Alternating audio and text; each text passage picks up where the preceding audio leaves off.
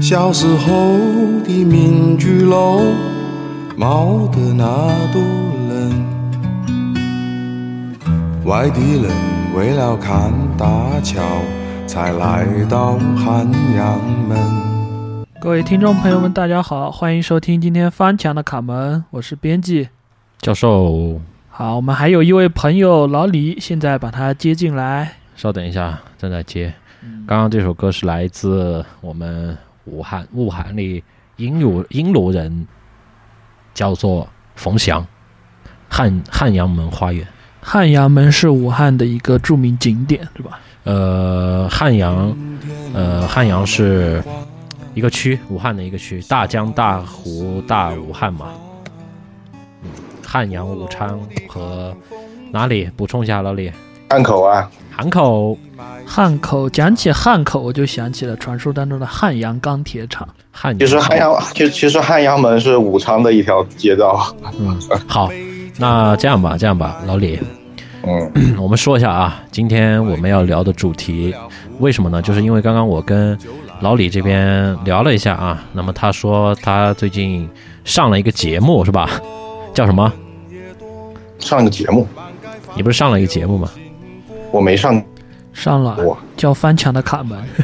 哦不是靠，那个、那个、那个、那个纪录片你没上吗我没有啊，没有啊，哦我只是看到了而已。 ？OK OK，叫什么？武汉十二啊小时城。城市二城市城市二十四小时武 OK 汉 OK，第二季 OK，那我其实我是觉得，呃，呃之前日本 N 呃叫什么 NB 不是 NBC，叫什么日本那个电视台，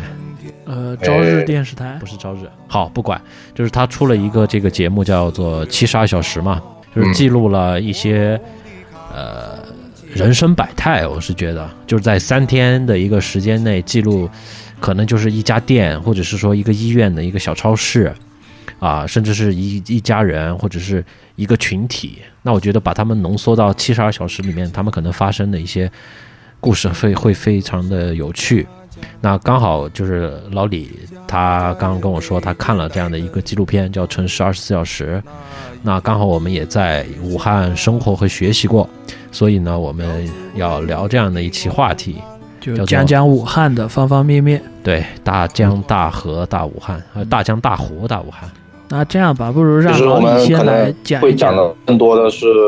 个人的情感对于武汉了，毕竟我们不是武汉土生土。没错，没错。就是从外地人的视角看一看武汉了嘛。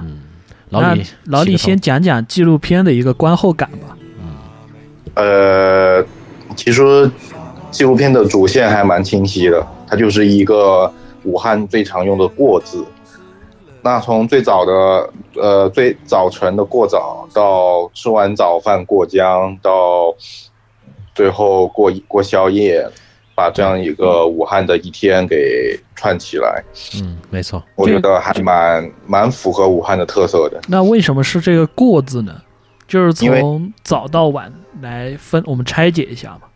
呃，这个“过”字，它其实更多的是一个具有仪式感的一个动词嘛。我们说过年过日子，对吧？然后为什么呃武汉人会用到“过”呢？他首先，他们如果说是过早的话，就就会说早晨早晨的那一个那一顿早餐是他们非常非常看重看重的。然后到了上班的时候的过江，那么对于很多上那个工薪阶级，他们做轮渡过江，又是他们每天不得不做、不天不得不经历的一个东西。嗯，那么还有就是，呃，晚上的宵夜，因为武汉其实它相对于嗯，武汉它很大，然后它但是它相对于北上广深这样的大呢，它是一种更地气的一种氛围没我错会。觉得，如果说是，诶，像是我们这一类人，可能更比较适合在武汉生活。那这样吧，我们先教授和老李都在武汉待过，对吧？就刚刚提到的，我们从早到晚，先来讲一讲过早嘛，就是早餐，对吧？早餐这个点，你们两个，嗯，让教授先来讲讲吧。关于早餐和武汉，你有没有什么一些印象深刻的一些体验？嗯其实我觉得武汉，呃，是属于一个这种，呃，渡口一样的城市嘛，它是九省通衢嘛，对不对？那所以、所以它呃，不管是各地的一个饮食习惯，我觉得都是可以在那个地方有一个体现。那包括像这个呃面，那和这个米食，那我觉得是一个南北方的一个综合嘛。对，那像我们呃更偏南一点，就是像我们广西啊、广东啊，然后云南啊啊这样的一些地区呢，我觉得呃以这个汤粉为主，像早餐早餐嘛，对吧？那我对在武汉其实也是有体体现的。嗯，那我比如说像以我们云南为举例的话，那比如说呃米米线嗯线嘛、卷粉嘛、那在武汉，你们早上汤粉这一类主要吃什么？牛肉粉嘛， 牛肉就是粉啊呐、对，那呃，当然了，那边呢主要是以这种圆粉为主，就是我们说的米线，但是呢不是很一样，更偏向于粉丝的口感。不是，它是一个这种呃偏偏呃塑料加的比较多， 就是桂林米粉那种感觉，就是偏硬吧，我觉得河粉啊、米粉啊嗯，它它可能就是不像我们这边的一些可能，呃，当天的米线其实是呃凌晨生产生产的，对啊，就是这种比较呃爽滑、更弹一点，可能那边就会偏的稍微更韧一点嗯啊、啊。那这个呢是说我们呃武汉的一个这种杂糅的一个这种状态吧，就是各地的美食都有。好，那另外要说到的一个特点就是。最最有特点的吧，面食，我觉得过早这块不得不提热干面，嗯，早上就吃热干面嘛。对，要起一碗热干面。那热干面让老李来讲吧，就是老李，你印象当中的热干面是怎么样的一种面？就是我们从这个还是南北方吧，就是因为热干面里面麻酱这个东西，其实我觉得北方可能更多一点。就先啊讲一讲热干面需要有哪几种必备的料吧。碱水面、麻酱，然后萝卜干、葱花。没错，呃这几样里其实就面很为什简么单一定要有萝卜干呢？你觉得？方便面对，那它这个萝卜干是腌过的吗？就是带点酸味和咸味的那种吗。就是咸的，对，咸会的。会的。我觉得我我你嗯，其实我们也不是很太懂，就热干面它具体这些原料是对对有一些什么样的作用，但是对于我们这种。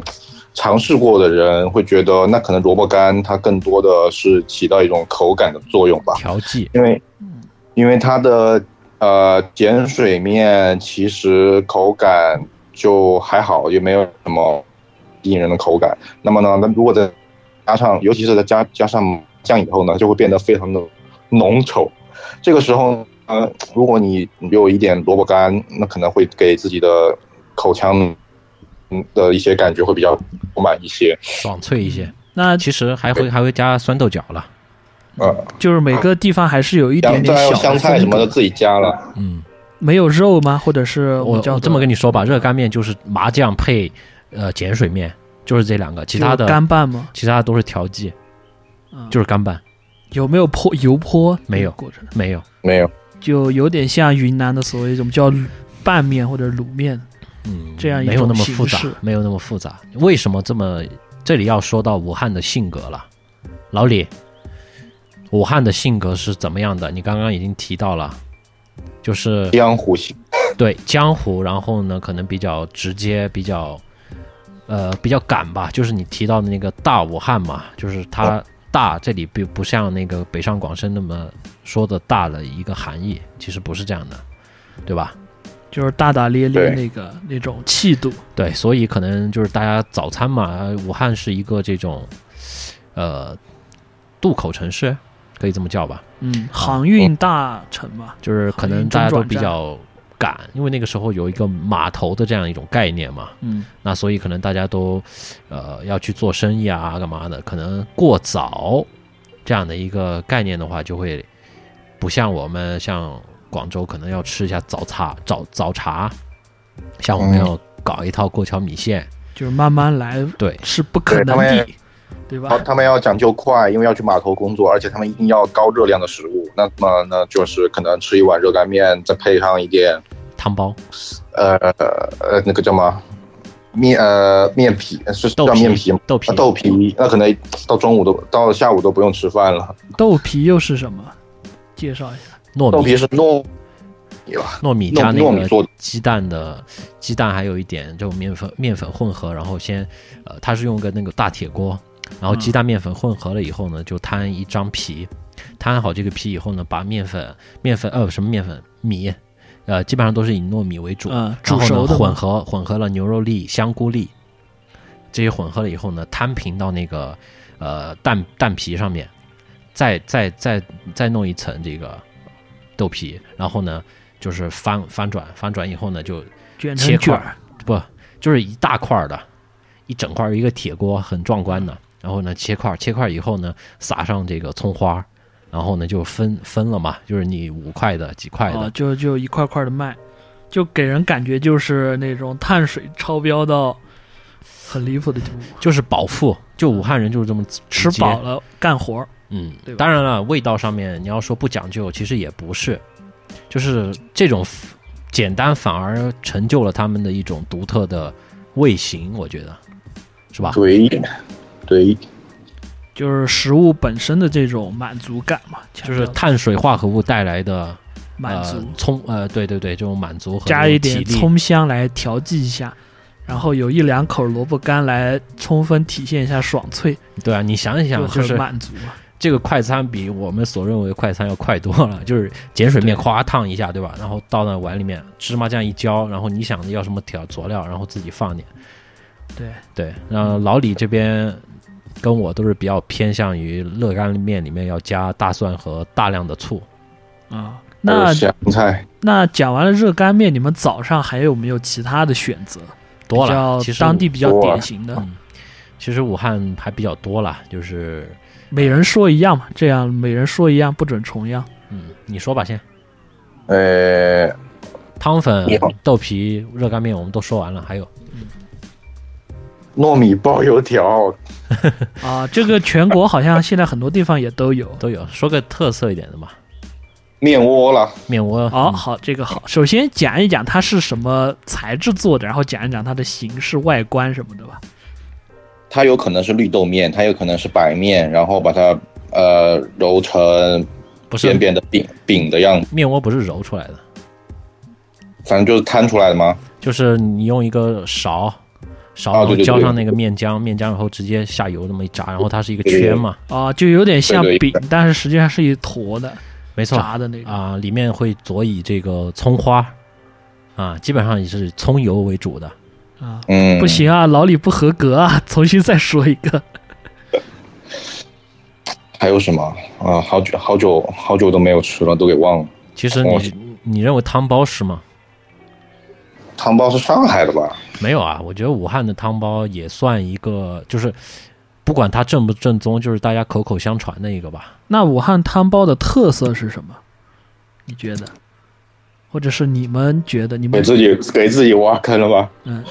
啊，梅挖坑啊、就是武汉的汤包吃起来跟上海的或者是其他地方的汤包有什么不一样？我这么跟你说，就是武汉的汤包的话，它是一个就像我们所认为的那种旅行旅游的城市的一个一张门名片，类似于像这种，啊，但而且但我我们它会更关注局限它吃起来是什么样子，感觉呃，口感都大差不差。呃，啊，它这么说吧，跟武汉跟跟跟上海的相比的话，你上海汤包是死面活的，嗯就是它皮有点像饺子皮，不是像包子一样就是饺子蓬皮松的，就是饺子皮，就是武汉的也是那死个叫面的那个和面那个叫小笼，我们说的汤包都是死面。啊。有有些汤包是和面，呃，你你说的那个叫做小笼啊，我不们说的不是是那种，也是很大一个儿，也是那个没有很柔软的。不武同汉地的方武汉的汤包包特色，不一武样汉的汤包呢，它不像那种呃，我们江浙沪那一带的这种汤包，它可能就是一笼里面一个这种，不是，它就是小的，跟小笼一样，那然后呢是死面发的，嗯擀的那个皮，然后呢就是像饺子皮一样的，啊、然后呢主要是以呃这个蟹黄和鲜肉，鲜肉是大家点的最多的，然后呢可能一些旅游景点就会有一些蟹黄什么之类的，嗯还有可能没吃过的啊，番茄番茄鲜肉的。就 番茄牛腩嘛。你要说汤包的这个跟别的地方的一个差异，那我觉得都大差不差，都是呃皮冻嘛，皮冻和这些鲜肉混合以后一蒸制，蒸制完了以后就会出这些汤汁嘛，对不对？对，啊，所以我觉得汤包这个，我刚刚为什么要说它是一张这种名片呢？就是因为 它就像一个旅游产品一样的，就是可能本地人不太认同，就但是但是外地人都会来尝一尝。对，就是某些品牌的，嗯，是不是老李？嗯嗯，你说的时候，我还突然想到一个，就是一定要跟热干面一起配，然后解腻的嗯，蛋酒。蛋酒的话，其实就是我们云南人喝的甜白酒，哦，就是醪糟嘛咸蛋的蛋，然后酒精的那个酒，不是蛋是那个蛋花的蛋，就是因为这个蛋酒鸡里蛋面要打打那个鸡蛋进去，哦只不过它里面用到了醪糟鸡蛋，就是醪糟鸡蛋煮的一锅，对，，还会甜，还会调和一些这种勾芡。淀粉勾芡嘛，所以它会嗯有比较有没有小汤圆？有？也有小汤圆，对对对，加不加桂花呃，看个人喜好了。啊？嗯桂花、红豆、薏米什么的。对，蛋酒的话，我觉得也正是因为武汉的这样的一个地位嘛，九省通衢，就是什么地方的东西都可能会融合一点。对嗯嗯很很对明显，这个就让我然后想起了南京的桂花酿。呃，其实还有也上海的桂花糖藕是吧？呃，嗯，糖藕那个可能还加了那个藕，会比较独特一点。但桂花酿完全就是我们说的那个甜白酒，然后加桂再花儿嘛。再加桂花，勾个芡，煮成一锅汤，再扔点小汤圆进去。嗯，就嗯唯一可能唯一的特点就是会撒一点桂花在上面。嗯，你还有什么要问的呃？关于美早美餐食节目了，没有没有，我们会聊深的。他在这里回着对回着平台，就是武汉嘛，这个早餐其实我觉得聊到这里已经大差不差了。但是我还想知道的一点是，武汉一般情况下大家几点吃早餐？呃，普通市民来说，六这样吧，我们分夏和冬来说吧。夏天会吃的比较早，因为武汉的夏天，呃，第一是比较热，那早上起来的话，可能你要赶早，就是才会比较凉，可能五点多六点，甚至到哦五到七吧，我觉得是这个时间段内，对吧？对，七点钟左右比较比较人多了。嗯，就是赶。啊另外的像上班啊这些我们就不说了吧。嗯，对，上班就是按照上班的点走嘛，就是对五到七点的话，武汉一般夏天天亮了嘛，五点多一点就其实就亮了，亮的比较早。武汉，嗯，那冬天呢？冬天有没有会换一换口味？因为比较冷嘛。冬天那就吃热的呗，那就汤粉可能会占一个比较大的一个点吧。嗯，那个鲜鱼糊汤粉比较比较就比较有特色了。嗯，哎，这个要说到了东湖是吧？老李讲吧，我上过卫生间。来，老李讲一下，就是会东湖这个地方是吗？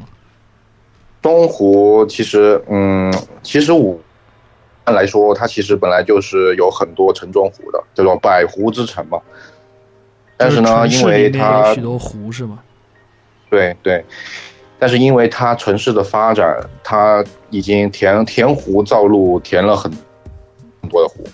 本来啊，这一百这几百个湖，它它们都是连通，然后一直通到长江，就都是活水。但是但是因为他们的填湖造陆，把很多水都挡死了，那么就会造成很多，就比方说之前跟教授我们在的那个学校，它有一个南湖，那么它的水变死了以后呢，就会污染非常的严重，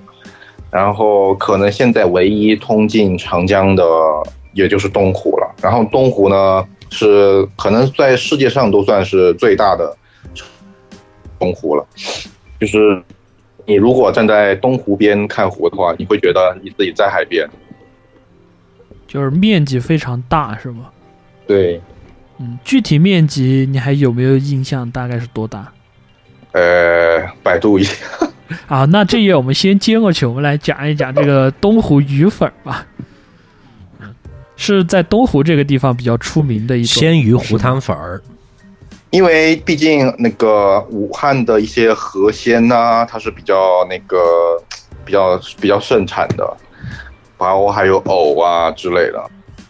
然后鲜鱼糊汤粉呢，它其实我觉得是融合了这个呃胡辣汤是吧？ 像这它种嗯它它的糊汤粉就是胡椒，然后加勾芡，然后加一些鱼些一些，它那个鱼你里面是吃不到鱼的肉的，我估计它是打进了汤里，然后就是然你后确那个定他加了鱼吗？会啊有汤鱼或啊，者是什么东西都在里面嘛。啊，就是有点类似于鱼骨汤，然后熬成的酸那个胡辣汤。哎，这里就要聊到河南了。嗯，你看啊，湖南北湖，北、河南、河湖北，北其实是离着河北比较近的。对，那像这样的一些交通上的、呃地域上带来的这个拉近带来的这些饮食上的沟通，其实也是比较呃频繁的、嗯交柔，然后可能会有创新。那像刚刚聊到这个呃鲜鱼糊汤粉儿，那我是觉得可能就是从这样的一个呃河河南这一块儿的一个这个胡辣汤啊、演变过来。老李有没有这种感觉？对，因为确实你说的，呃，武汉作为九省通衢又是港口城市，它一定会融合很多很多的文化。其实我会觉得，武汉它给我的感觉是包容。其实不管说是这些饮食文化呀什么，包括人也是，虽然你会觉得他们说话很火气，但是其实那是那是一种江湖气，而不是真正的，而不是真正的生气。嗯，我会觉得，呃其实，呃，对他们，他们真的很包容，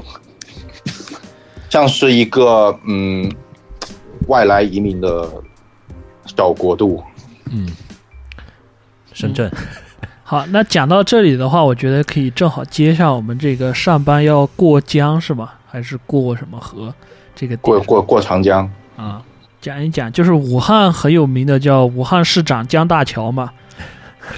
对啊吧？呃，聊一聊吧，就是武汉的这些水系。对嗯，就是你刚刚从从纪录片就是这个过早，然后过江，就是武汉人的一天其实是从这个过字开始的。那我们对过早已经讲完了，那接下来我们要聊一聊交通这一块儿，对吧？武汉的一些特色。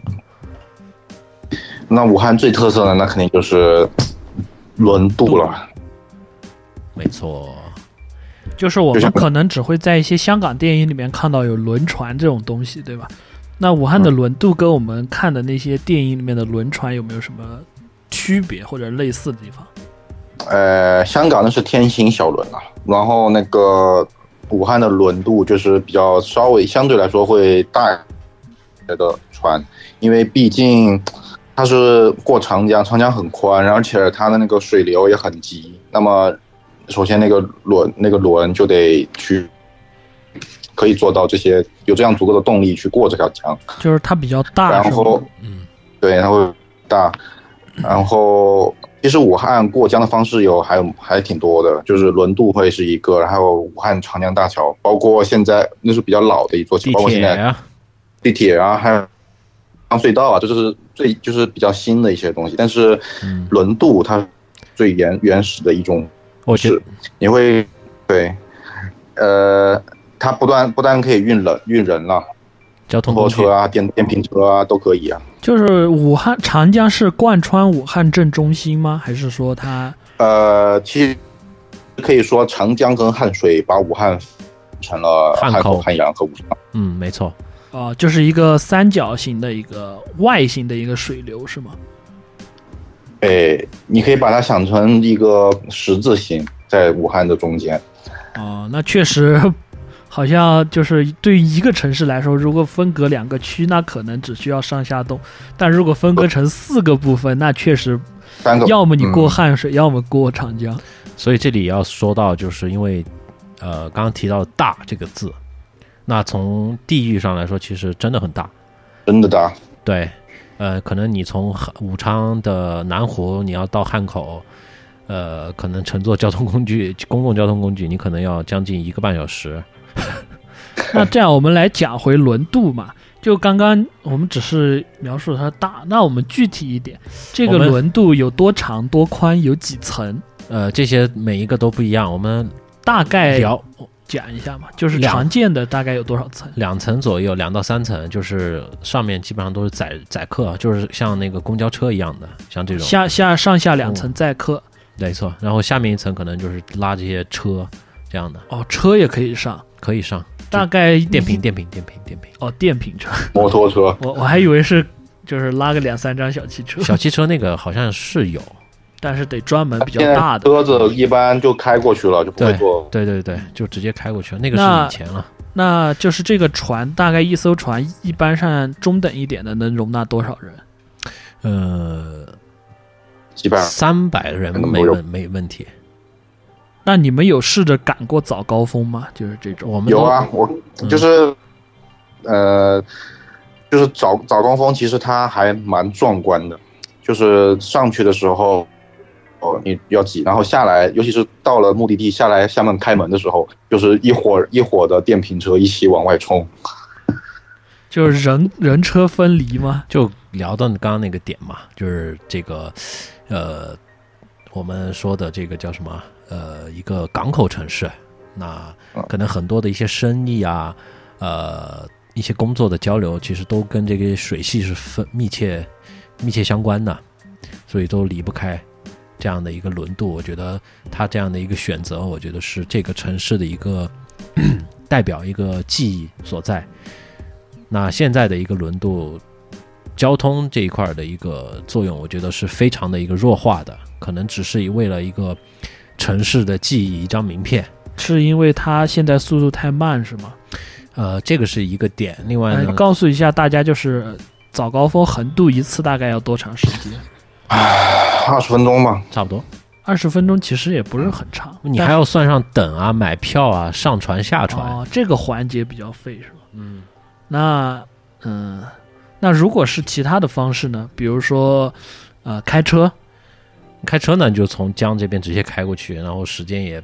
不堵车的话就很快啊。哦，那还有一个问题就是过江的，刚刚提到还有地铁是吧？没错，这个地铁是往上面走架高架，还是往地下隧道呢？地下隧道，它是世界上第一座跨穿江过江跨江地铁，没错，哦，就是你坐武汉地铁的时候就可以听到这个。您呃，接下来就呃，我看从巡礼门到哪里啊？到我靠不记得了，好，它就会播报就是从哪里到哪里，然后长度多少，三三三点几公里还是多少对对，啊？然后呢就会播报，这就是世界上第一座最长的这个跨江的地铁，这样，嗯，只只有一条吗？还是有好多条？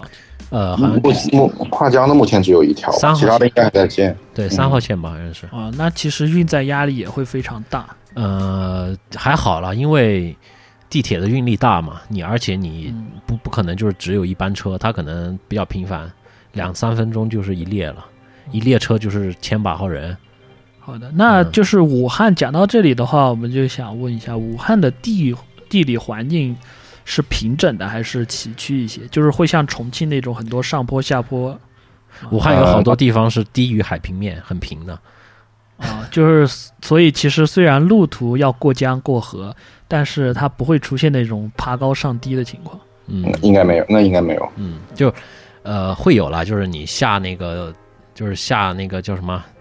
它有海平面嘛，呃就是江平面嗯啊、它是有一个下坡的这样一个过程，然后有慢慢上的上坡去，它是有这样一个过程的，因为它的河道河道是低于你的整个城市嘛，嗯，啊、好，那讲到这里，如果假设啊，我是一个上班族，嗯我就是要跑步上班，嗯然后我又要跨江，嗯，那么你们会推荐往哪个地方跑过去？人这个就要，这个我就要说起来我之前的一个故事了。啊曾经，呃沧海，难在武为水武 武汉有一个传说嗯，如果你能跟一个人一起走过长江大桥，你们就会在一起一辈子。然后哎等一下， 呢你现在身边那个太太在吗？对啊，你说这个故事好吗？没没有问啊题，但是我当时是跟一个哎男性朋友去尝想尝试去走的。啊，这这个男性朋友是谁？我们先卖个关子，我想听一听你们怎么走的。不是我的意思是我们大概走了大概半个小时，到二十分钟左右，然后却从哪发儿走现到哪儿？还没有上桥， 就是你们最初的起点在哪儿？然后就是走了半个小时，对又走到了哪儿？最初的起点就是开始上桥嘛，然后发现走了二十多分钟还在引桥部分， 这这个让我忽然想起了，啊，这这个我先等会儿再说。然后你讲一下接下来的。接下来接下来我你们就放弃了吗？接下来我们就放弃了，然后在桥上找了一个公交站坐公交过桥了。然后这这个就是这个故事了吗？对，那这个就是你跟这个就是你刚正好结合你刚才说的，你说你要跑步去上班，那可能嗯，就是隐过桥晦的是最劝好我还最是好的放方弃式吧， 就是可能跑个马拉松会比较合适。现在武汉嗯还可以坐高铁的，嗯你从从武昌到汉口的话，还有高铁的，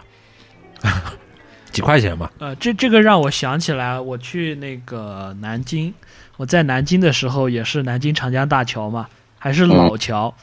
啊、上面有一层是走车，然后两边有不宽，大概就一米二一点的道是走人的。然后当时我也是，我也感觉拼了好长时间，都还在引桥部分，但是最终我还是成功的登上了桥。然后登上桥之后，我就后悔了，为什么？ 因为南京长江大桥上风太大了， 它距离江面好像有一百多米那种感觉，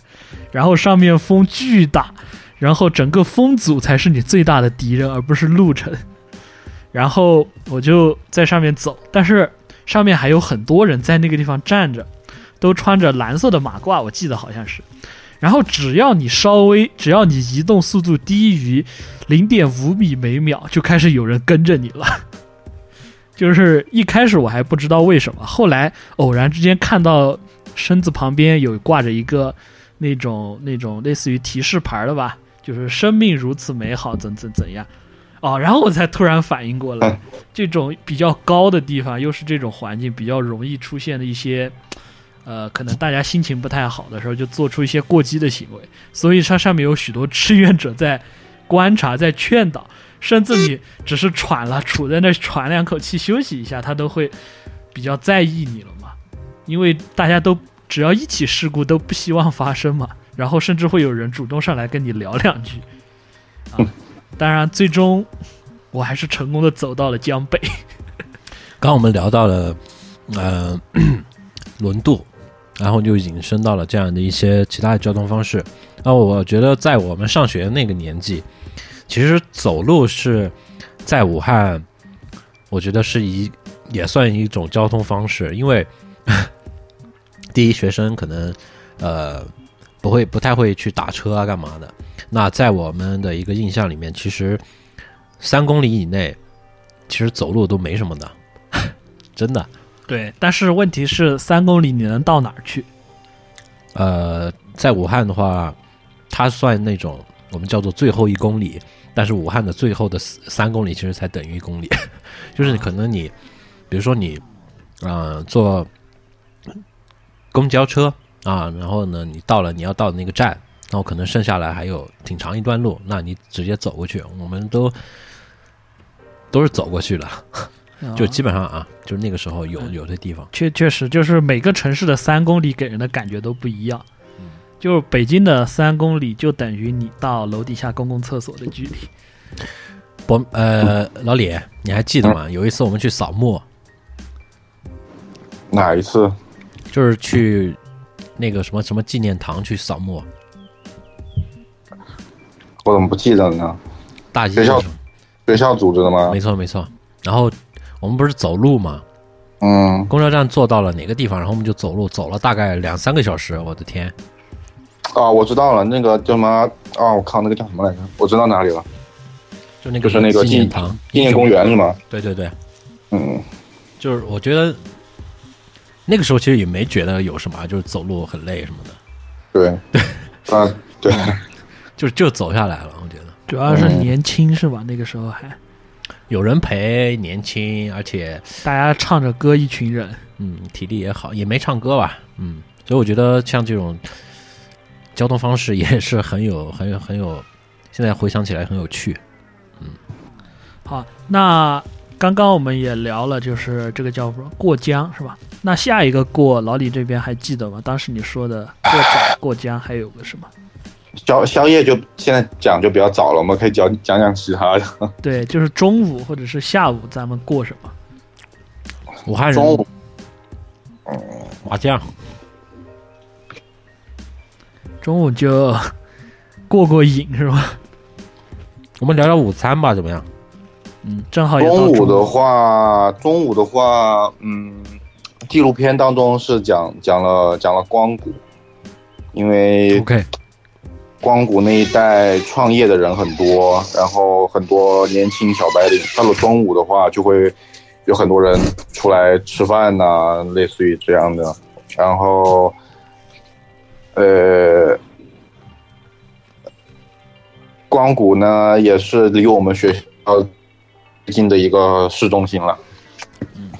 那对于中午饭的记忆，首先先讲一讲纪录片里大家中午饭吃什么，就是吃我们平常的炒菜炒饭嘛。没有没有，我对们啊，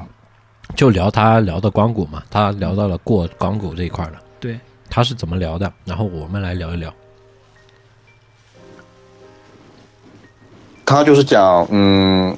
光谷的，因为光谷那一块离着周边很多大学，然后会讲到光谷是为什么起来，为什么会形成这样的一种圈子，那是因为有很多年轻人想在那边创业，包括光谷后面那个创业卡，光谷资本大厦，它其实就是一个呃创业的集散地，没错，包斗括鱼他斗鱼也在那儿。对，然后包括它后面的光谷创业咖啡，每天呃都会有很多人在那里去讲 PPT，就这就是我们那个年代的啊不不不，这个是我们成功学领域的先驱。不得不提小米了，是吧？小米啊，雷军啊，武大的，嗯，他也曾经在那儿啊，不过那个好几十年前了吧，九几年的时候，就有一段时间这些，呃，创业咖啡很火嘛。那那老李这边继续嘛，讲一没有讲你的印象。我这么说吧，我这么说吧，就是，呃，他所说的这个光谷其实是武汉的一个缩影，是什么缩影呢？就是大学生活，是不是？我觉得就是正是因为武汉的大学很多，那这样的城市也其实也是充满了一个活力的。那如果就或者这样讲，如果说过早轮渡是武汉的，呃，比较呃怎么说呢，比较有历史的文化，那么光谷这一带就是呃充满年轻年轻力量的一个一个中心了，代表了新时代。对。那你对于这个地方的一个感受呢？就是呃，光谷的建设一直一直都在进行，从我告诉你，从一三年那段时间其实就已经开始了，一三就一是四，哦到处都是工地，然后对就什么从来没1314缓解 过，一零年我们进去就在建啊，对吧？一零年就开然始后一直见到你们走了，包括现在看还是现一在还片在工建啊地，。就是一个城市的发展二十年不够。因为因为他们想就是光，因为光谷有个地铁站，他想把整个光谷作为一个大的地铁地铁的枢纽，像一个中中央车站一样。那么，但是因为它，你看我刚才也讲了，就是因为武汉有很多填海呃，对，填湖造陆的地方，那么底下就会有非常复杂的结构，所以它就很难建一些地下的东西。嗯，所以就整个在建设的时候就非常蛋疼，是吗？对，那回来说一说吧，呃，我们聊一聊大学吧，怎么样？就是因为，呃，刚刚聊到了光谷这一块儿，其实我觉得它就是刚刚说的缩影，那所以我们可以聊一聊大学。从光谷步行大概四公里就可以到达我们的学校。群南民族以及财经大学，对，呃，那在特色和饮食方面讲一讲吧，可能大家还是比较关注吃玩儿这一类的。嗯，大学的餐饮嘛，还是说大学比较特色，比如说五仁炒什么萝卜皮之类的，有没有？哎，那些嘛，全国都有了。我们说一说武汉的大学的一个分布吧，老李。武汉，武汉的大学生的数量是世界第一的，一百二十万。嗯哼，一个然后城市都没那么多有的地方。对，然后全国最美大学武汉，呃，大也是也是也对，也是全国最美大学。嗯，因然为后有它就在它就在东湖边上，你再说一下那个大学名称，刚刚你有点卡。呃，武汉大学，然后呢，其实呃，主要的一个大学还区域还是集中在呃武昌昌啊、没错。对然后呢，汉口呢可能是呃一些商业中心，商业中心吧啊、那汉阳呢是工业，钢钢铁，对，嗯就是整个城市的规划格局是比较清晰明确的。嗯对，嗯，就刚刚你讲的光谷这边，你们逛过之后有没有特别记忆深刻的某一个景点，或者是某一个餐馆之类的这种小回忆有没有？光顾光顾步当时行街，全世界的街，当时是号称世界上最长的步行街嗯，它分了什么西班牙步行街，啊，意大利啊，意大利最步近行街它一直往后建嘛，对，哦对，呃，就是我觉得这个东西在这里起来，其实是有它的一个根源所在的，就是因为它这个地方离呃理工、离民大、离财大这些比较近，然后呢有非常呃多的一个新鲜血液的一个输入，那大家的一些呃就是这个见识，或者是说你的一个想奋斗的方向，其实是呃给这个城市注入了很多的活力的。那所以我觉得有这样的一个呃商业中心吧，啊，在这个区域内，那它是靠各个学校都是相对来说比较近的嘛，对吧？你可能呃去去民大就是往往南走，往北就是去理工那边了。还有它是地大，啊，对对对，地大，呃，然后呢，它就是在几个学校可能就是一个中心点嘛，啊，然后呢就有了这样的一个一个一个区域，啊，那它整个呢是以这种我们那个时候还是以一个呃商业为主，就是像这种呃我们现在看到的商圈吧，啊，就是以它为中核心，然后呢分散出了很多的呃饮食，然后呢这些快消。等等很多领域。那现在到了快一九年的时候，其实已经逐步的转型成为一个科创为主吧。老李，你觉得呢？对，同意，嗯，好，像那像刚刚说到斗鱼，斗鱼的总部也在光谷嘛。啊，那讲完了这个中午的话，我们下午这个环节来讲一讲，就是老武汉人的生活吧，就是不要讲年轻一代，至少要三十岁、四十岁左右那一代人，可能他们会比较清闲一些，也他们的生活也比较市井一些。可以讲一讲你们看到过的老武汉人是怎么样子的？其实就还是吃吃饭为主。然后呢，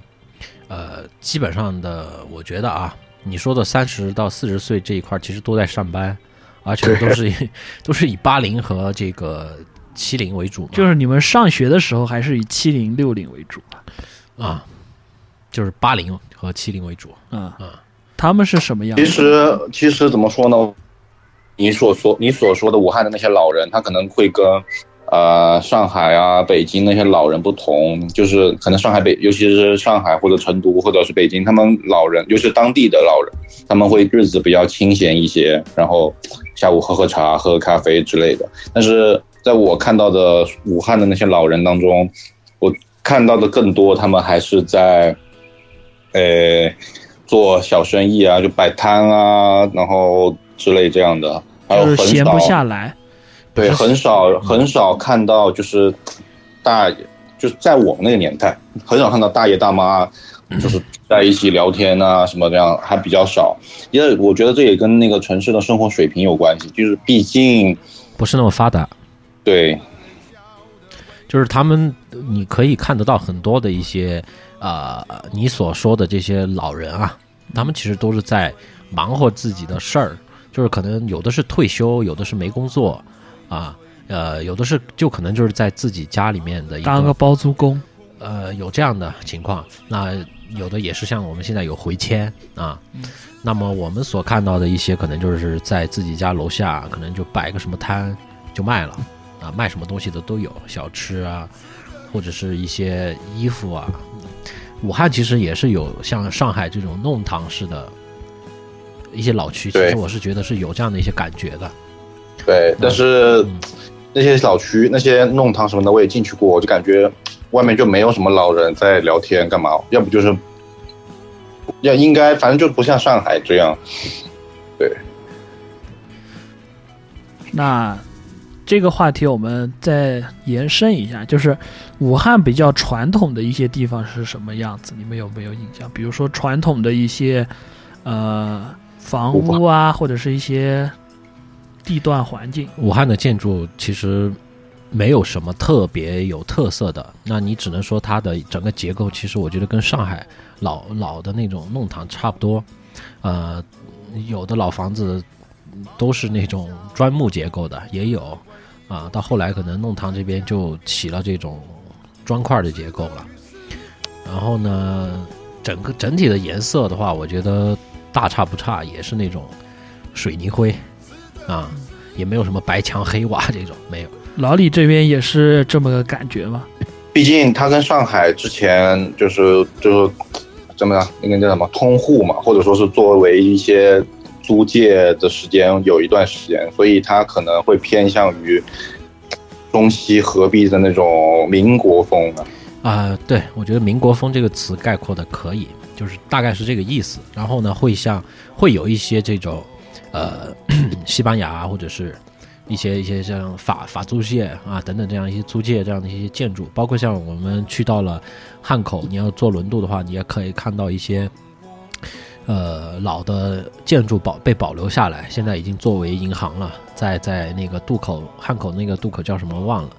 在江滩那边那些作为政府啊、银行啊那些楼，对嗯，被保留下来了。 我觉得这一块儿可能是算比较有特色的吧， 除了那些黄鹤楼旅游景点那些就不说了。嗯，嗯，那我们再把时间往下移，就到了晚餐及晚餐后这一段时间，大概就是四点钟到这样吧，八我点们钟嘛。我们把所有的中餐和晚餐都归为正餐，好吧？嗯，来说一说正餐的菜吧，老李。正餐的菜啊，藕、藕啊，这嗯个就是武汉最有特色的一种食材，是吗？对，对，啊，怎么个吃法呢？一般藕汤啊，炖排骨，炖汤炖的很炖的面绵绵的，或者说是，或者说是还有一个就是藕带，藕带就是那个呃荷叶荷叶接荷莲藕藕啊藕根那的根儿那个中间的那一节，那根杆子了嘛。没错，啊，怎怎么么个吃法呢？酸辣，就是那个呃泡泡椒泡菜红啊，泡菜。啊，那除了炖藕之外，它还有没有比较特色的藕的吃法？藕武昌夹，鱼啊，藕夹不是他刚刚说藕的吃法，哦哦，藕藕夹夹，啊，怎么做呢？就是两片藕切开，然后呢中间填塞那些啊，馅、加上肉啊，馅料，或者是然后外面裹上那个炸粉， 一般都是鸡蛋和面粉混合嘛，嗯，然后呢就下油锅炸。嗯，啊嗯这个基本上都是过年吃的多一点。然后呢，不单单是藕夹，藕夹、茄夹，还有各种都可以作为这个 夹，各种对各种夹。啊土豆夹，嗯，然后呢，武汉菜台得说一说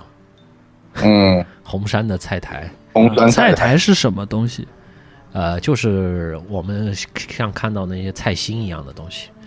啊类似白菜心、萝卜心那 种。对，但是呢，那个叫做就是光吃它那个。那最出名的传说当中就是武汉的什么寺啊、什么庙，呃那个，哎，我怎么都不记得了，苦祭祀吧，这是什么好，就是生长在某一某一个寺庙后山的某一片的土地上面长出来的那个菜苔才是最正宗。是什么最菜的正宗？菜苔？我应吃该应该是青菜的心，但是它是红色的，嗯，红绿红绿的。就是小米菜那种感觉。我们我们说的那个青菜跟他们说的不一样哦，啊、就是他们所认他们所说的青菜就是那种绿叶菜，绿叶菜都叫青菜。嗯，大概是那样、啊我们说的青菜是单独有一种菜叫青菜，苦那菜，这个菜苔是怎么个吃法？就是包出来这么吃吗？炒炒菜啊，清炒，啊，炒菜心儿呗， 说白了就是 嗯，但是呢会哎真挺好吃的，就是有股奶香味，就是对菜的品种是关键嗯，啊。而且只有一个，可能它是有它是有季节性的，呃，然后呢，我觉得武汉还比较有特色的，我觉得是 干呃武昌鱼这个要说吗？我觉得武昌鱼还蛮好吃的。就是它是一种鱼还是一种做法鱼河和鱼鱼和做法，啊？具体讲一下吧。基本上就是炸过以后浇料汁嘛。就是我们这边叫红炖烧着吃嘛，嗯，红烧鱼，它啊就是武汉当地长江里面的鱼，然后哦就是一种鲳鱼，嗯，对，生性比较凶猛，就是我们呃毛主席比较喜欢吃的一个。除了红烧肉以外，武就是鲳鱼浇个汁儿， 就是炒炸制完了以后，可能就是烩一下这个汁儿，然后呢，可能鱼稍微过一下，有的不过，可能有的是直接浇上去啊，啊。然后呢，另外呢就是这个干锅系吧，我觉得鱼类吃的比较多嘛，因为靠近河嘛，鱼肯定多啊。刚刚说到的东湖鱼丸，嗯，这个可以说一说，就是鱼泥呃鱼肉打成鱼泥嘛啊，有的是甚至连那个带骨的那种，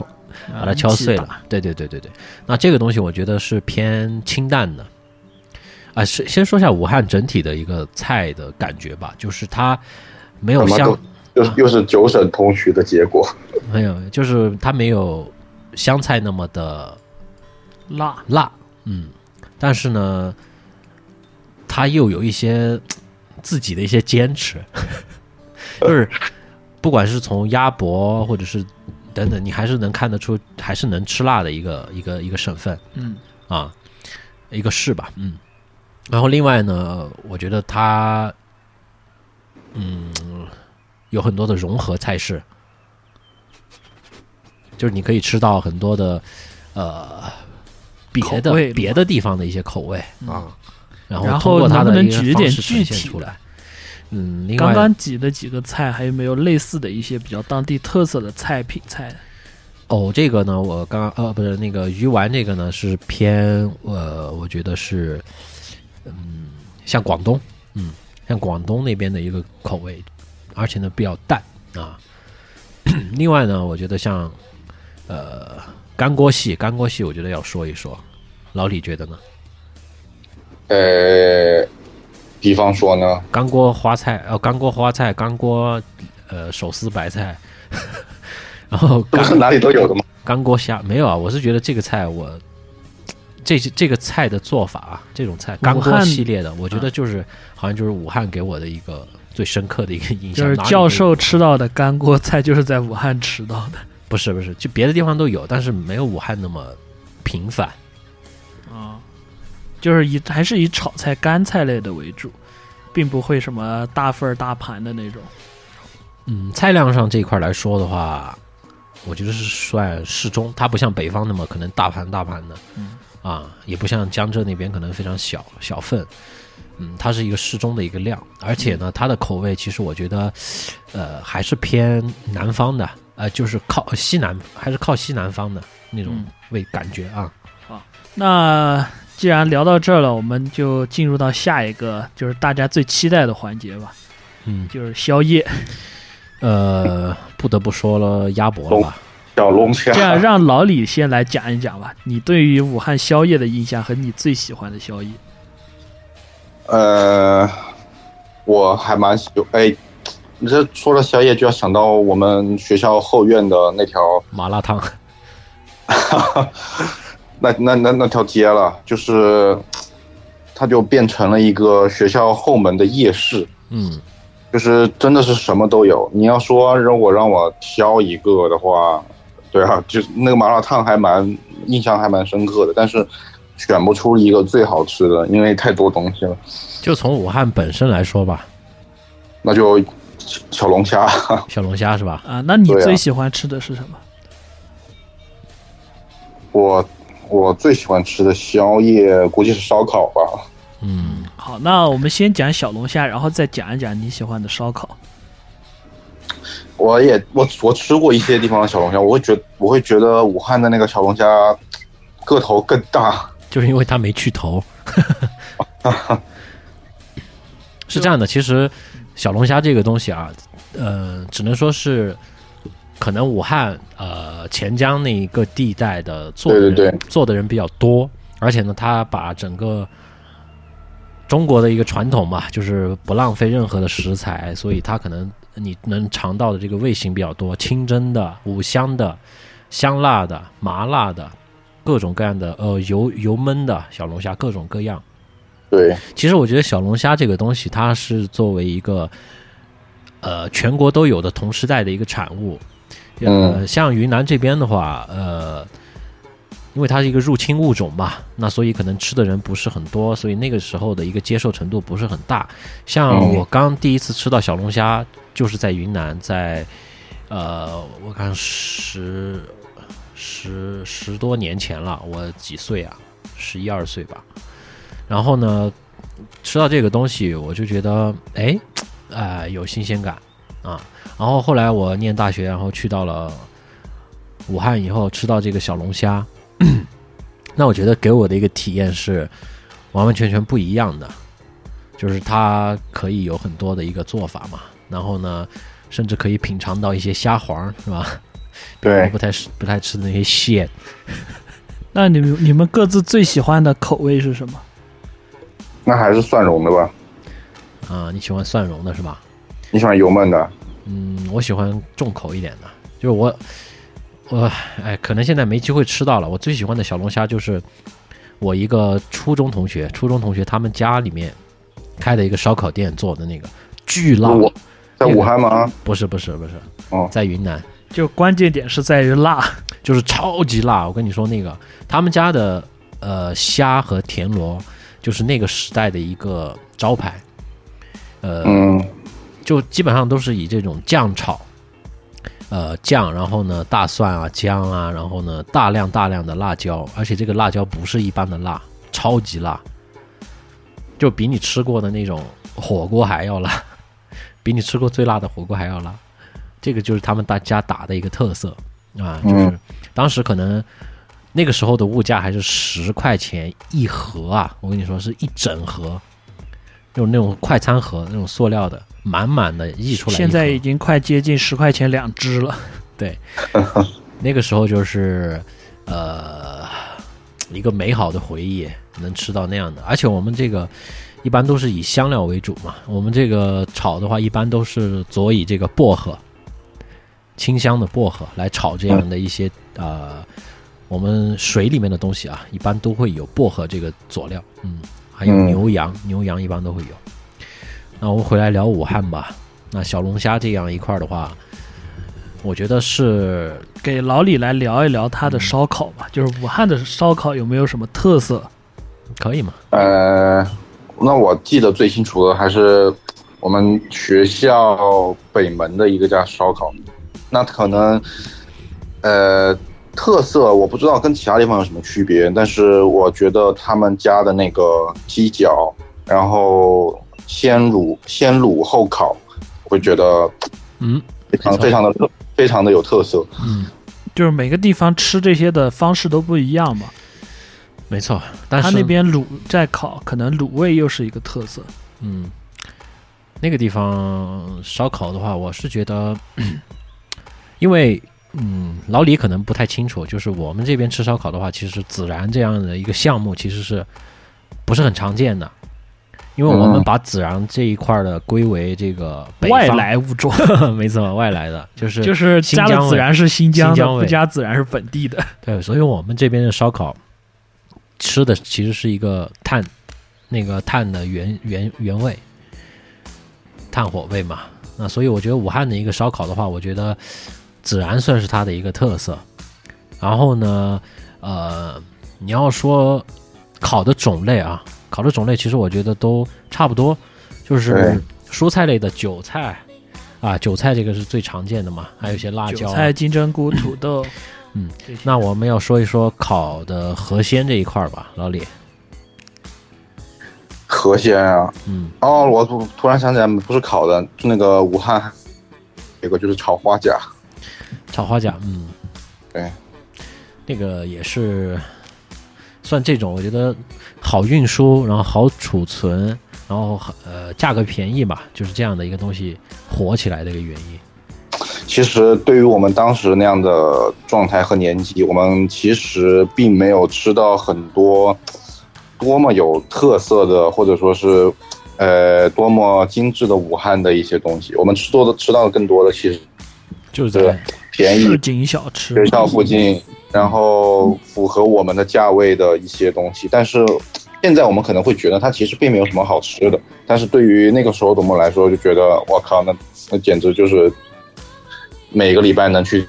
一次，就不错了。比方说学校后院的串串香，没错嘛，改善一下生活。对，我觉得有一句话叫什么“穷学生饿老师老师一点都不饿，好吧？”，嗯，不饿学过生可能是险恶的那个恶，都盯着女学 生嘛。嗯，那这样我们再扩展一下，聊一聊武汉的夜生活吧。你们觉得武汉是一个夜生活很丰富的城市嗯吗？你还没聊完呢，鸭脖。哦，对，聊一聊大名鼎鼎的武汉鸭 脖。就是为什么，就是 这样的一些配件啊火起来了。老李，都黑鸭，嗯。对啊，为什么？ 我也不就知是道为大什么。 家其实也不清楚你。有想过这个问题吗？就是为什么是鸭子不是鸡脖？是因为武汉的水路比较多， 然后鸭子比较多嘛。这可能就是一个原因，就是养殖。呃，鸭脖其实是在九十九十年代那段时间吧，啊，开始开始兴起的。呃，有一句话叫什么“洋酒配鸭脖”嘛，嗯，就是可能在一些这种夜场啊或者怎么样，就是慢慢流行起来啊。先先开始可能会在一些这种凉菜摊啊，就会卖一些鸭脖啊、鸭锁骨、鸭架之类的东西。嗯嗯，那我觉得为什么会是选用鸭子呢？就是因为鸭子的生长的周期要比鸡要快，成本低，产量高，产量高，没错啊。然后呢，这个东西的出肉量比鸡要多，要好吃嘛，对吧？也就是肉多肉感好嘛，那所以就可能就选用了这样的一个，然后就大量的养殖，啊然后呢取他们的这些 宝贝啊，鸭胗、鸭肠，各种各样的东西就来卤制它嘛。嗯对，然后剩下的不要的鸭脖、鸭脚就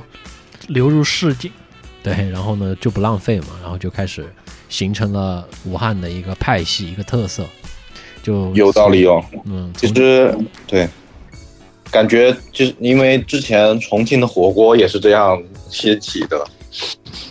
嗯，就是码头工人去捞被扔掉的猪猪身，就是被扔掉的河里下面的水啊那下些水来猪吃下。水之类的，然后去去煮。嗯，我吃过的第一个嗯品 像鸭子的品牌叫敏记，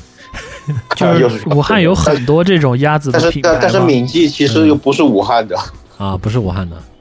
对，就是那个时候我觉得刚吃不好吃，你知道为什么吗？啊就因为它发甜，就是因为它甜甜辣甜辣的，啊甜辣的，对，因为云南人其实不不太能接受，呃，这样的一种味型，就是甜呃甜辣咸这种，会感觉很腻。云南更喜欢清新的辣，对纯粹的辣，纯粹的辣，就是辣你那种。就就是盯着你搞。其实，呃，老李这边吃过吃过这个米线嘛，对吧？上次嗯，其实能感觉出来，就是我们这边吃辣的一种态度。就是做事情要纯粹一点嘛，甜就是甜，辣就对，是就辣。是后来，嗯，对，后来其实我能慢慢体会到这样的一种做法的原因，就是因为，呃，辣和咸中间的一个过渡的一个桥梁，其实就是甜味。其实这个这样一个甜味，它会余味柔和一些，啊，余味会丰富一点啊。后来我就觉得，嗯，不错，好吃，嗯，然后就变了。没错，没错。所以我觉得像这些像像像鸭脖、鸭锁骨、鸭架、鸭腿、鸭胗、鸭肠这些东西都是武也是武汉生活的一种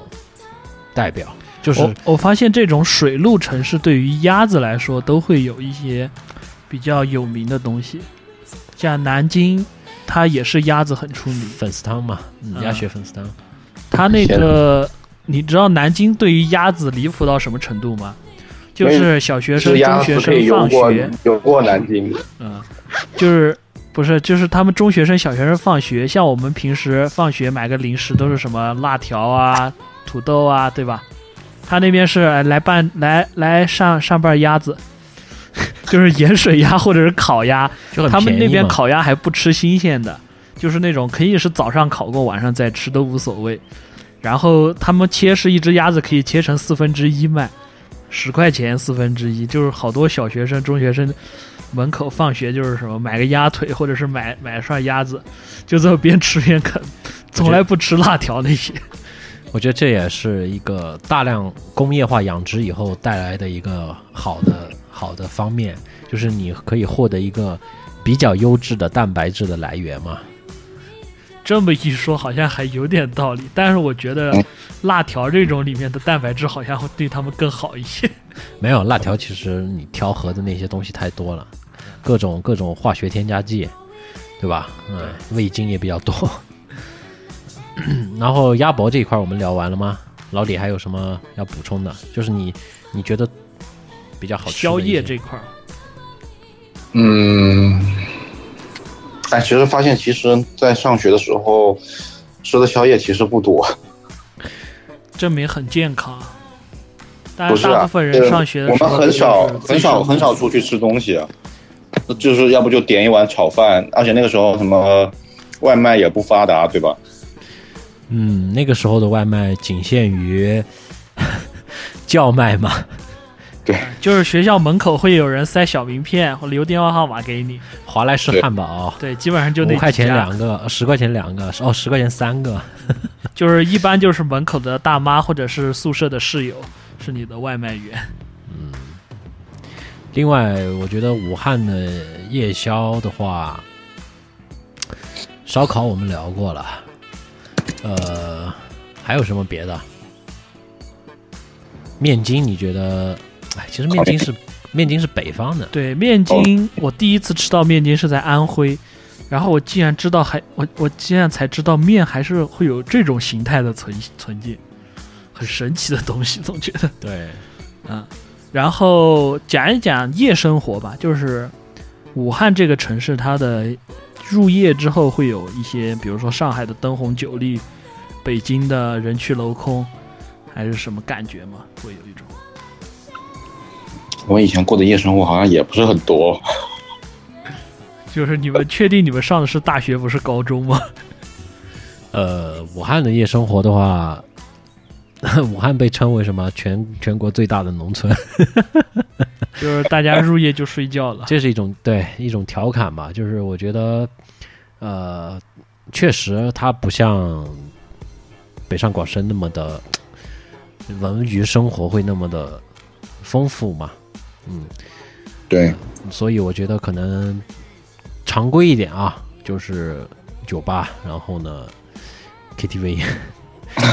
这两个像地方已经不常规了。 像我们那一块儿的话，我们那个年纪的人去哪里？去 Vox 嘛，嗯，去一些现场但，但是去去的也不多，去几次吧，嗯。有没有去逛过夜里的江边？夜里江边也没逛过。就突然陷入了沉默。没有没有，我觉得就是饮食其实就是夜生活的最大的一块儿了，好吧？就是吃饱喝足就睡了吧。嗯。另外呢，我们就聊一聊武汉的本身吧，武汉的文化，就从我们你看的那个纪录片开始吧，就是《城市二十四小时》第二集武汉开始，然后我们聊一聊这个城市的文化吧。他其实他其实讲他其实讲的也很浅的、更多的也是回归到了吃本身，然后一些，呃，他他真的讲的还蛮少的。这样这样想来，我们刚才其实都有聊到，他比较浅薄。就流水账是吧？就是所以给你一台相机，你能拍得更好。也不一定能拍得更好，我可能也只能拍出我们自己喜欢的感觉。因为其实说实话，我们对武汉不是很了解，嗯，就是武汉本地不是很了解。那最后我们盖棺定论讲一下你对于武汉最纯粹的感受吧。最纯粹的感觉，那可能更多的是对于我个人而言吧，它是我自我意识觉醒的地方。这这个就很不浅薄了， 是哪些方面呢？思想、价值观，还是改变你一生？思想，呃，更多的是呃，知道了自己之后要干什么吧。要从事什么样的行业，然后接触到的一些人，然后对，就大概从大学的时候知道了自己可能啊三十岁之后要会干个什么样的东西，或者说会进入什么样的行业。这里其实聊到了，像刚刚说的，武汉是一个接接纳和包容的一个城市。教授在这里又有什么样的一个成长或者是转变呢？呃，我觉得武汉一方面给我一个陌生，一方面又给我一个亲切。陌生是陌生在哪里？就是相对于我之前生活的一个地方，啊、它就就是有很多的不同嘛。你不管是从呃人的这些行事方式啊，呃，包括像这些气候啊等等饮食这些啊。另外呢，就是像我觉得熟悉的，熟悉就是在哪里，呃，但是吃的这一块，就是还是有一些地方挺挺挺像的，不管是从呃选用的材料啊、做的方法呀、口味啊，嗯，都挺像的。呃，另外一块呢，就是我觉得武汉是一个 生活气息很浓烈的一个地方。这个浓烈不是说像那种重庆啊怎么样很悠闲或者怎么样，就是，嗯，一个就是我觉得生活成本会比较低，就是这是一个非常节俭的一个城市， 什么东西物价那个时候我觉得都非常低，嗯，房价也才不到一万块钱一平吧，是吧？我们我们念书的那个时候，我我们念书的时候，我们学校对面才五六千吧，啊你可以你可以想象一下吧，我我大学学校旁边房子三千，嗯，还是高铁站不到一公里的距离，三千不是你要算一下城市的那个城市等级是吧？对啊那个城市叫做蚌埠，啊，蚌埠那就也是一个算海陆空三军驻点的城市，你不它不是省会啊这种嘛，对，你不是能省不能这么会比，，而且很奇葩的。你想一，想，一四年的时候也才五六千，你可以想象一下，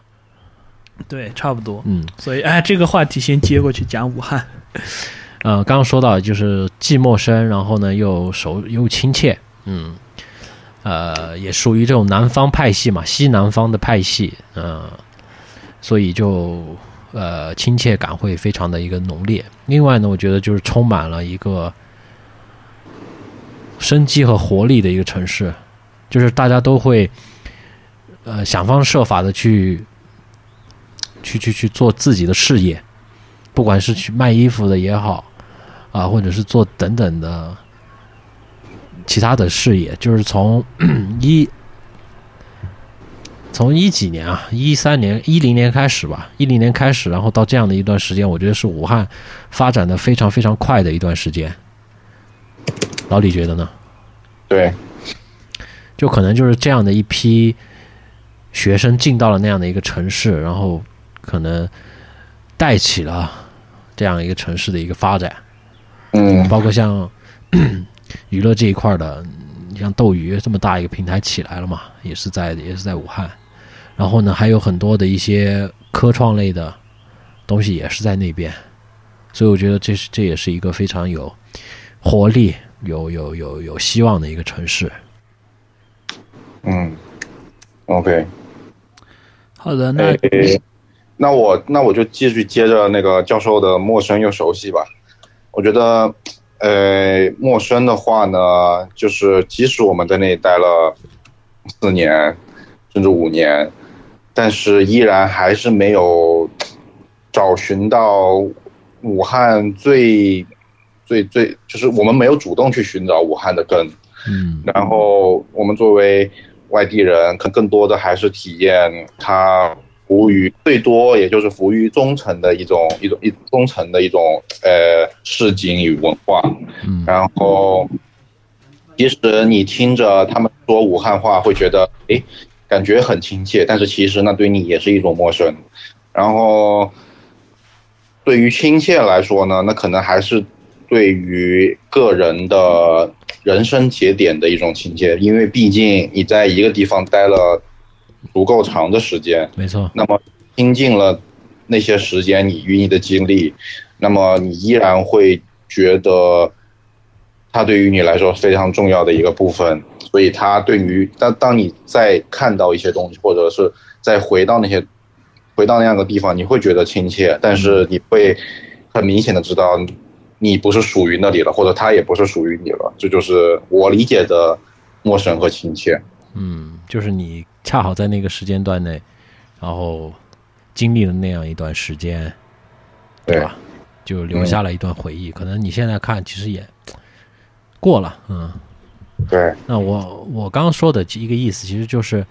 它不像南北方的差异那么大，它其实就是属于我们这边 我们这种南方南方派系的感觉，嗯，它会夹柔了一点点北方的这种感觉，啊，就是从各个方面，语言、饮食、生活各个方面，我觉得是偏偏向我们这种南方的感觉的。对，嗯，好的，那感觉武汉其实聊到这里也已经差不多了。没错，该是不是也是找个时间？再回去一趟，溜一转儿，就是嗯有好多人，他嗯都在说嘛，就是回去呀、干嘛的，就是一直都没这个时间，没这个机会。嗯，去找寻一下当年的本心，当年青春的自己，是吧？可以，老李可以去申请一下那个校友卡，哦，对啊，哦 嗯可以去食堂吃饭。真的吗？对对对， 但是还是要往里面充钱的吧？呃，不知道这个就，可能就付付付钱比较便 宜吧，嗯，也好的不知道现在建的怎么样了学校。嗯回头可以你们去约一约，然后回到学校去看一看。这个也是我今年的计划，我今年也想把过去省外的朋友还有联系的，大家再串联一遍，再走一走，争取今年内完成吧。 Good，嗯我们节目一个一个半时了吧？快嗯，差不多也就到这里了。翻墙的卡门今天请来了特别的嘉宾老李，最后跟嗯大家打个招呼吧。大家好，我是老李，不知道下次还能不能再见面。啊，总会再听到的。 好的，那翻墙的卡门今天节目就差不多到这里了。教授，编辑，呃，那我们就 say goodbye 了，好吧？嗯老李，拜拜。呃，可能大家会以为我也会以这样一个开头的一个曲子，武汉的这种感觉结束，但是我想换一个感觉要心生与希望。 ，Your secret 就是你心底的这些小心思啊、嗯说一说也挺有意思的，Your secret，好吧，来吧。